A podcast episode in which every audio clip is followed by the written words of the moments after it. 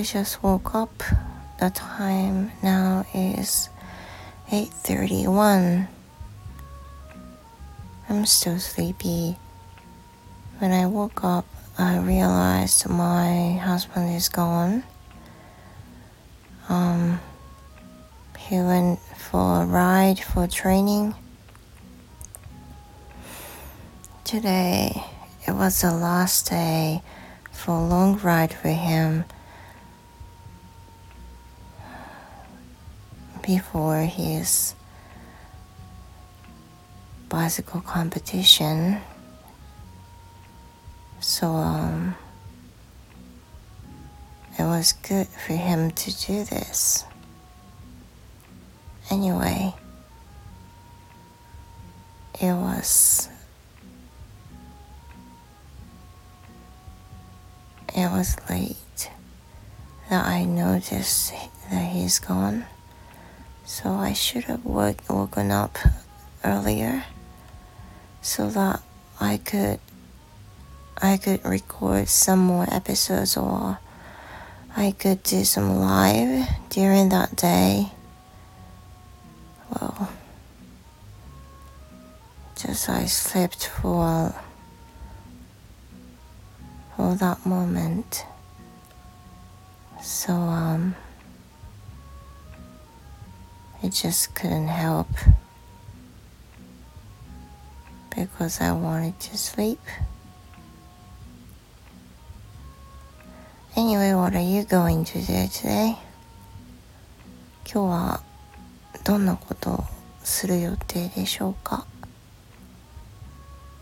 Let me talk about yesterday's activity for me and my daughter.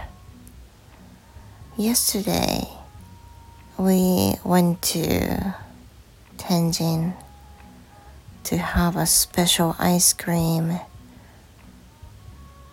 And that ice cream is served at an ice cream shop called 21時に Ice. Sounds really interesting name, huh? The name 21時に Ice is very unique that there are some places in Japan that serves the same ice. So it's a chain. And here in Fukuoka, there's also one or two chain ice cream shop. And I went there in Tenjin's shop. Actually, it was quite hard to find because it has no sign. Um, there was a small shop that it's hardly found. "まあめっちゃ難しくてですね探すのが。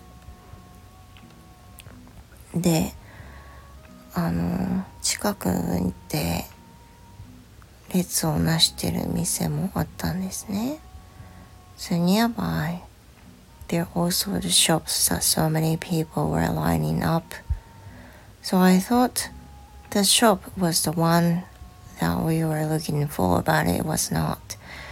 だから、あ、見つけたと思って、Google マップでも行ったあたりだったんで、あ、見つけられたと思ったらそれじゃなくて、that was actually the shops that served some candy apple apple candy i would say the whole candy with um, hard the whole apple um, filled with covered with the whole candy. Uh, in another way what あのリンゴ飴 in Japanese? 日本語でりんご飴っていうところのお店。アップルキャンディーっていうお店。キャンディーアップキャンディーアップだったと思うんですけどあのりんご飴で有名な店舗があるんですよね。それも確か、あの、フランチャイズというかチェーンだったと思うんですけど、福岡にもありまして、それに並んでる人が多かったんですよね。で、娘とそこだと思い込んでたらそうじゃなくて、which is um, one street beside of it and uh, we finally found the ice cream shop. It was so tiny shop that the people could uh, come in just with uh, three to four people, and the shop will be filled with that number. まあ、4人ぐらいお客さんが入ったらもういっぱいになるぐらいの狭い店舗でしてそこで私たちはえー、っと we ordered、um, Mont Blanc Parfait, which is the chestnut cream, soft served cream, ice cream. And for my daughter, she ordered the raw chocolate cream, soft served ice cream. Mont Blanc 栗モンブランっていうやつと生チョコっていうものをオーダーしました。アイスクリームとはいえ下のものはあのソフトクリームなんですよね So at the bottom there is some um, uh, cereal which is a cornflakes and the upper side there's some served ice cream, the vanilla served ice cream, and on the top we can choose the uh, sprinkles or decorations. So we ordered the chestnut cream and the raw chocolate cream. まあそんなことでして、あの、いただきました。The size is pretty small that we could eat after drinking. まあ、やっぱりタイトル通りで、あの、飲んだ後にも締めとして食べられるぐらいのサイズ感をお店の人は目標としていたらしくなんであのプラスティックカップこれにサーブされてたわけなんですけれども思ったよりもちっちゃいサイズ感であの普通に食べられるサイズでした。So each ice cream costs 680 so people might say it's a little expensive, and I feel that too. So I'm not really sure if we could, uh, if we will go there again, but uh, it was tasty. It was like tasty like a buffet, like a sundae. So um, it's easy to come, and uh, we will never be lost for the next time. Um, I would say I liked it so much. すごくあの好きでした。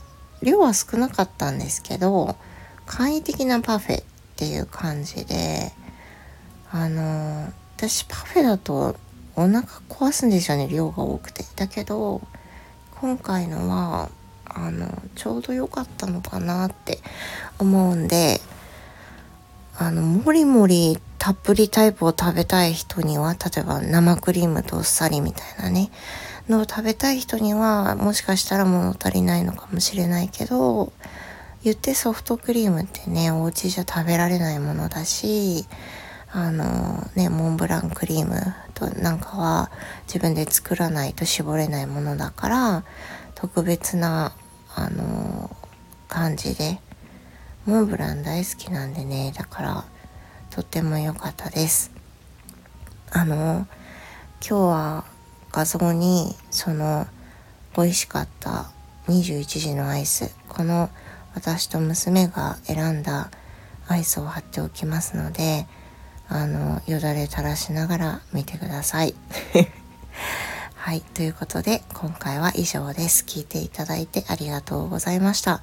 あの起き抜けの時より若干あの声がマシになったんではないかと思いますがお聞き苦しかったんではないかと思います。どうも失礼いたしました。Uh, that's all for today. I hope you have a wonderful Sunday too. And today I'm gonna bake some bread and uh, I'm gonna read a book. And of course, I will study Korean language and also the English vocabulary. That's um, that's the thing I I decide to do today. But hopefully you have a wonderful day. Thank you for listening, you guys. See you next time. Goodbye.